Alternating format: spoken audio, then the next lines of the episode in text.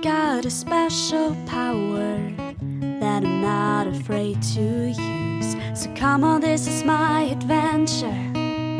This is my fantasy.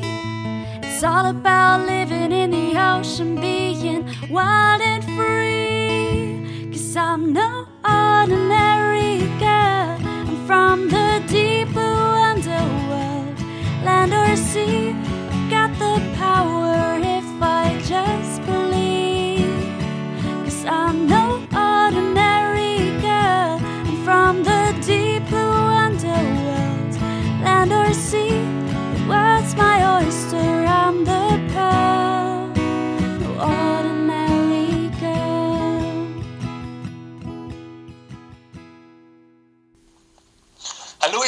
ich bin Fan von eurem Podcast und besonders den abstrusen Lebewesen, die ihr jeden Monat so vorstellt. Vor allem der Blick in die Shownotes zu den Bildern und Videos lohnt sich bei euch wirklich immer. Daher wünsche ich mir etwas zu einem besonders komisch aussehenden Meereslebewesen, und zwar den Mondfisch. Ich hoffe, ihr könnt mir über den Vertreter was Wissenswertes berichten. Tschüss! Und damit hallo und herzlich willkommen bei den drei Meerjungfrauen und bei unserem diesjährigen Adventskalender. Ich bin Anna. Und ich bin Eva. Heute ist der 17. Dezember, also öffnen wir das 17. Türchen logischerweise. Lars hat sich heute den Mondfisch gewünscht und der wird uns jetzt von Eva vorgestellt. Genau. Ähm, der Mondfisch heißt im Englischen tatsächlich Sunfish, was ich schon mal ganz cool fand.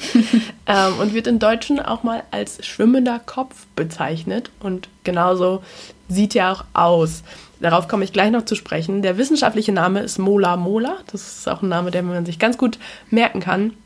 Mola heißt tatsächlich Mühlenstein, also diese flachen Steine, die zum Malen benutzt werden, ähm, was auch wieder auf sein Aussehen ausspielt, denn er ist lateral zusammengepresst. Das heißt, er sieht wirklich aus wie eine Scheibe und hat relativ viele, er hat relativ dicke Lippen vorne und sein Schwanz fehlt, die Schwanzflosse. Er hat nur so einen Pseudo-Schwanz. Also alles in allem ist sein Aussehen eher seltsam, würde ich behaupten. Aber er ist tatsächlich der schwerste Knochenfisch. Er kann ein Gewicht von knapp 1000 Kilogramm erreichen, was eine ganze Menge ist. ähm, von oben nach unten gemessen kann er zweieinhalb Meter lang werden, das heißt auch riesig und ähm, von der Länge, also von vorne nach hinten, knapp zwei Meter. Wie schon gerade gesagt, er hat hinten nur so einen Pseudoschwanz, also seine Scheibe ist da ein bisschen abgeflachter. Ähm, und seine Flochen, Flossen befinden sich auch nicht seitlich, sondern quasi eine oben und eine unten. Und diese dienen beide als Propeller, also die schlägt er hin und her. Und dann mit seinem Hinterteil rudert er quasi, in welche Richtung es gehen soll. So bewegt er sich fort. Und das klappt auch ganz gut. Also er ist ein ganz guter Schwimmer, auch gegen Strömung. Ähm, und er kann tatsächlich so 20 bis 30 Kilometer am Tag zurücklegen mit dieser Schwimmweise. Tatsächlich ist der Mondfisch in seinem ganzen Leben nicht so groß, sondern die Eier sind nur ein Millimeter groß. Sprich, in seinem Leben geht er von einem Millimeter auf ja, Durchmesser meinetwegen zwei Meter, was schon eine ganz schöne Steigerung ist. Und ein Weibchen kann bis zu 300 Millionen Eier produzieren, was auch eine ganze Menge ist. Kleine Mondfische, die noch so einen halben Meter oder so Durchmesser haben, fressen Krabben und andere Sachen vom Meeresboden, vom Bentos. Und größere lieben eher gelatinöses Material. Und deren Favorite Food, also wirklich deren Lieblingsessen, sind ähm, Aurelia aurita, Ohrenquallen im Deutschen, und im Englischen Moon Jellies, womit wir wieder beim Mond wären, was ich auch ganz cool fand. Ähm, ja, Prädatoren vom Mondfisch sind Orcas, Haie, aber auch der Mensch. Also sie landen tatsächlich oft als Beifang in Netzen.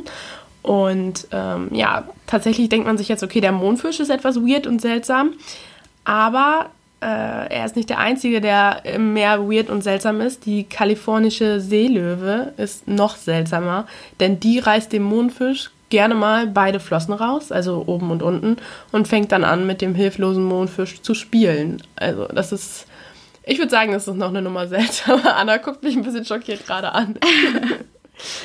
Ähm, ja, aber es gibt auch noch mehr Sachen im Meer, die den Mondfisch lieben, und zwar Parasiten. Man kann sich das ja vorstellen, der Mondfisch hat eine relativ große Oberfläche und man hat schon über 40 verschiedene Arten von Parasiten auf Mola Mola gefunden. Und deshalb kommt der Mondfisch gerne so unterhalb der Oberfläche, damit Seevögel ähm, seine Parasiten abpicken können. Ja, Und das hilft denen eben. Und tatsächlich, wenn die dann so unterhalb dieser Oberfläche sind, legen die sich auch gern mal auf eine Seite, also so ein bisschen seitlich, um sich zu sonnen. Ähm, ja, oder eben damit die Seevögel mehrere Parasiten erreichen können. Aber deshalb hat der Mondfisch im Englischen auch den Namen Sunfish bekommen, weil er sich quasi eben sonnt. Im Deutschen rührt das eher daher, weil er aussieht wie ein Mond, also auch so eine kraterartige Oberfläche, eben auch wegen jener Parasiten. Und jüngere Mola Mola, also die noch kleiner sind und sich so ein bisschen äh, driftiger bewegen können, die springen wegen dieser Parasiten auch gerne mal aus dem Wasser. Das ist dann wie bei so Walen. Ähm, und entweder, weil sie genervt sind von irgendwelchen Putzerfischen, die eben auch die Parasiten von ihnen wegfressen, oder aber eben um deren Parasiten auch zu verwirren, wenn man so will. Und tatsächlich schwimmen die aber auch explizit ähm, zu Plätzen hin, wo es viele Putzerfische gibt, wie zum Beispiel äh, in Kelp, bei Kelp, ja, Wäldern nennt man das ja so, genau. Und da legen die sich dann so hin und warten darauf, bis die Putzerfische quasi kommen, um die zu, sagen wir mal, massieren. Das sieht auch total cool aus. Ähm, ja, und was ich zum Mondfisch noch empfehlen kann, ist ein TED Talk, wo ich auch relativ viele Informationen jetzt habe von Tierney Thys. Ich hoffe, ich habe ihren Namen richtig ausgesprochen. Äh, der ist nicht nur sehr informativ, sondern auch sehr lustig. und sie zeigt viele coole Bilder. Sie ist Meeresbiologin und hat sich auf Mondfische spezialisiert und hat auch eine ganze Webseite konstruiert, die sich nur mit Mondfischen beschäftigt. Die verlinken wir auf jeden Fall auch. Und die haben tatsächlich so ähm, Tags an Mondfischen angebracht und gucken, um zu gucken, wie die sich bewegen. Und da haben die sich quasi äh, die Bewegung innerhalb eines Tages angeguckt. Und tatsächlich ist es so, sobald der Tag anfängt, wechselt der Mondfisch bis zu 30, 40 Mal täglich von komplett unter der Oberfläche bis ins tiefere Wasser. Und das macht er wirklich, also er schwimmt den ganzen Tag hoch, runter, hoch, runter. Und er schwimmt wohl nach oben, um ein bisschen Sonne abzukriegen und damit eben die Ektoparasiten von ihm abgefressen werden durch die Seevögel. Und dann schwingt, schwimmt er wieder nach unten, um ähm, Quallen zu fressen. Und dann wieder hoch und dann wieder runter. Und das den ganzen lieben langen Tag. ja, sehr spannend als Mondfisch, würde ich sagen. Man sieht ja. viel vom Wasser. ja, vielen Dank, Eva für diesen spannenden Exkurs in die Welt der Mola Mola.